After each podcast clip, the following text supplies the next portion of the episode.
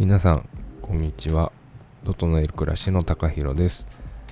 この番組は日々の暮らしを整えるのに役立つコンテンツの紹介や個人の気づきや発見最近行ったチャレンジなどのトピックスをゆるく10分程度で配信する番組になっています。暮らしを整えていくことで頭や体の整理を行うきっかけになればと思います。リスナーの皆様の暮らしを整えるきっかけや興味などにつながればいいなと思います。本日のトークテーマはコロナに罹患しましたという少し、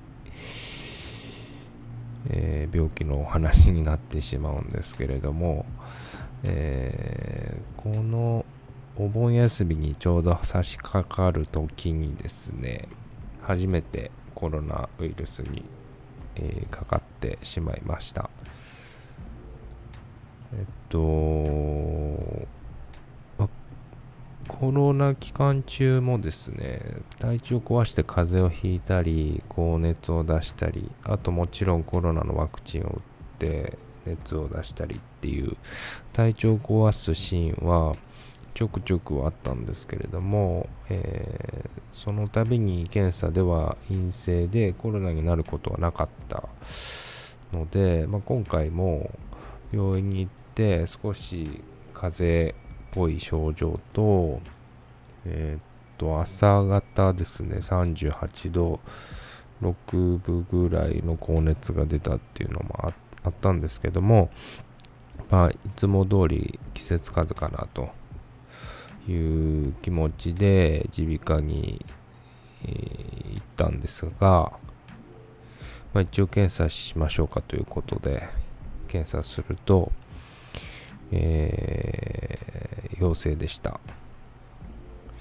その時はですね熱は36度台、まあ、37度いかないぐらいの熱までロキソニン飲んで解熱してたので、まあ、あれこれコロナなんだっていうぐらいの感覚でした。はい。で、ワクチンもですね、高齢者、あとは特定疾患の人以外はですね、4回目以降のワクチン接種は自宅に案内が届かないっていうのもあって、今まで3回打って、4回目を打たないままでした。で、しばらく周りでコロナっていう人もいなかったのと、あとは、えっと、コロナウイルス自体が、レベルでしたっけ？レベル5かなんかになって、まあ、季節性のインフルエンザと同じような扱いになったというのもあって、正直今どういう処置対応するのかっていうのも自分自身よく分かってなかったので、まあ、今回自分がコロナになったのもあるので今どういうコロナになったらどういうことをしないといけないかっていうのを少しお話できたらなと思います。まず病院に行くこともですね一応37度以上の熱が出ている場合は病院に事前に LINE することを伝えて予約を取っていかないといけないみたいでした。で、僕自身それを分かってなかったので、まあ、とりあえず体調が悪い。で、仕事も休まないといけなくなったので、まあ、空いた時間を見つけて病院に行って、えー、昨日こんな症状が出て熱がいくら出ましたっていうふうに伝えたんですけれどもそれが実はまあ良くなかったみたいで一応正規のルールとしては、まあ、自治体の、まあ、病院によって微妙にルールは異なるかとは思うんですけれども、事前に連絡していくべきだったようです。で、検査自体もですね、やはりちょっと時間を要するみたいでしたので、ちょうど午前の問診のギリギリの時間ぐらいに行ってしまったんですけれども、なんとかギリギリ見てもらえたという感じでしたので、まあ、コロナの疑いがある、まあ、コロナじゃなくても37度以上の熱が出ている方の場合は時間に余裕を持って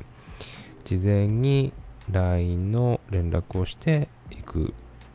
必要があるみたいです。はい、で病院に行きましたら、まず待合室ではもうたせてはもらえなくて、と別の部屋というか別の空間にですね、分かりやすく言うと隔離されるような形で、え、とにかく他の患者さん、他の人と接触がしないような場所で待機させられました。で、先生がその場所に来て診察するという形で、本来であれば先生がいるところに自分が行って、えー、喉を見てもらったりとか、そういう処方をしてもらうんですけども、今回の場合は逆にその自分がいる場所に先生が来て、まあ、喉を押さえて、まあ、熱がどれぐらい出てるのか、あとは症状はどんな感じなのかっていうのを問診してもらって、喉のリンパなどを触ってもらって、まあ、口を開けて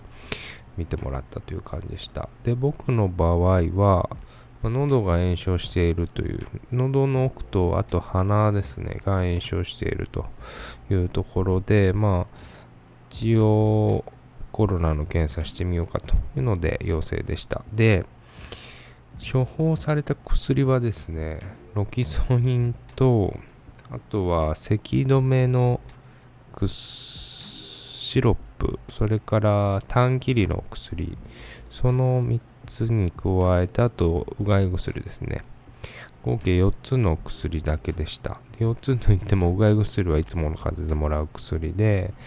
えっと、ロキソニン、豚腹もまあロキソニンなのでいつももらう薬ですね。あとは、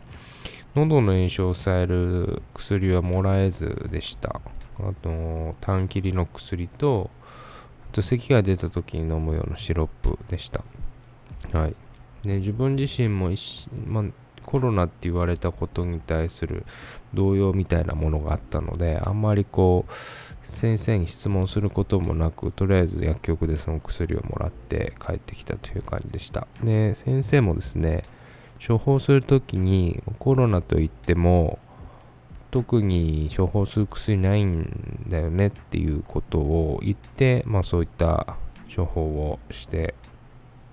終わったという感じなんですけれども、後々調べると、今は塩野義製薬が出しているゾコーバっていうコロナの薬があるみたいで、大体の医院では処方してもらえる薬みたいなので、もし今後コロナになる方がいた場合はですよ、いた場合は、と、ダメ元でもその薬を処方してもらえませんかっていうのを言った方がいいと思いました。僕自身その知識がなくて、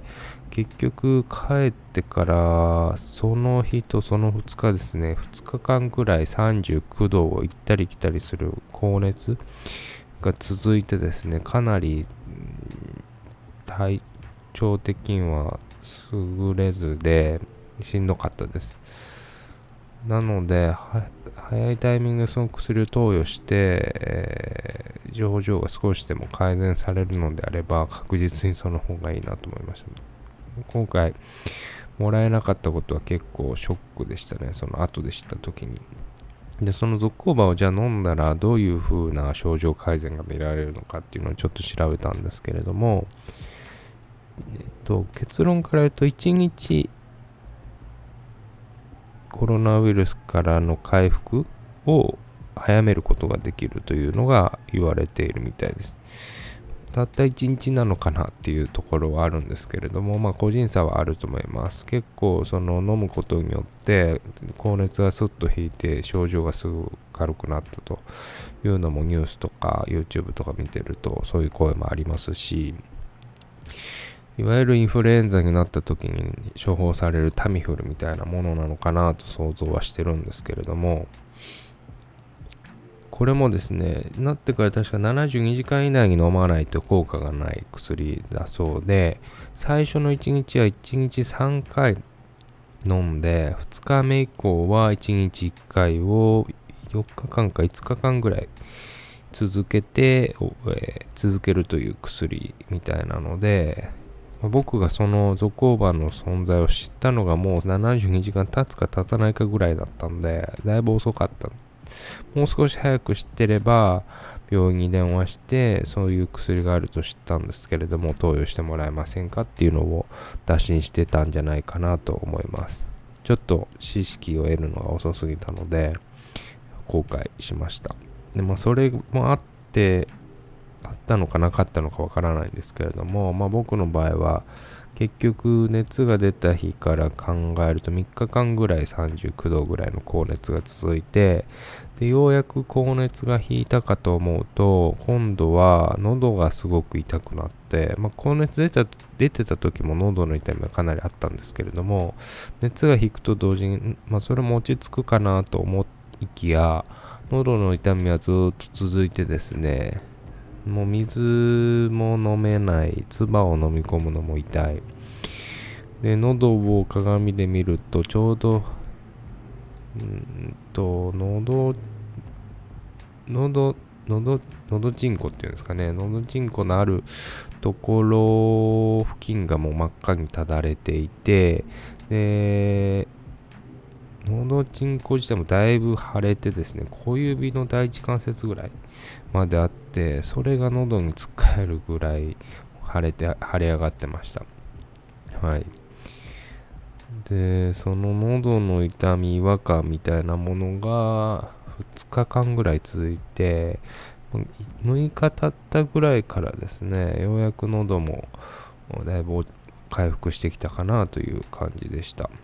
なのでもう声も出なくて、と日用品とか食料を買いに、まあ、スーパーを、まあ、最小限の、えー、分だけ出かけたりはしたんですけれども、まあ、その時に、えー、注文する声も出ないぐらい、えー、だいぶやられていました。はいでまあ、喉の痛みが強かったので、まあ、ゾコーバももう時すでに遅しということだったので、薬局で市販の風邪薬を購入しました結局ね2箱買うことになったんですけども喉の痛みなのでトラネキサム酸の薬を自分で買って飲んでましたうん結構それが効くかなと思ったんですがあんまり効かなかったですね。がっつり2日間ぐらい喉痛いままだったんで、はい。まあ、てな感じでですね、えー、高熱と喉の痛みにやられたコロナ療養期間っていう感じでした。幸いですね、咳にが出たりとか、鼻がズルズルになったりとか、えっと、味覚がなくなったりとかそういう症状は僕の場合は出なかったのでそれだけでも良かったかなとは思います、まあ、確かに味覚はちょっとねあのー、変になった気もしたんですけどもまあでもインフルエンザの時も高熱出ると大体味覚ってやられるのでまあそれと比べるとそんなに大差はないのかなという感じでした。ただですね、もう食欲が全然なくなりまして、コロナから回復してもですね、ままだ正直、今で10日目ぐらいなんですけれども、まだ正直食欲がそこまで回復してないっていう感じですね。これでもまだ回復してきた方なんですけども、昨日とついぐらいまでも全然食欲もないような状態で、あのそれが結構辛かったですねあとこれが一番びっくりしたのが、まあ、副えー、副副作用じゃない後遺症か。後遺症も結構人によっていろいろあるみたいなんですけども僕の場合はですね歩いた時の息切れ動悸息切れがすごくて今ちょっとマシにはなったんですけれどもあの熱も引いて喉の痛みも引いてあ治ったなと思って、まあ、外出たんですけれどもいつも背負ってたリュックサックの重さだけでもですね歩いてるともう息切れがすごくてもうなんかちょっと立ち止まって休まないとちょっと息が上がってしんどいみたいなのがありました。で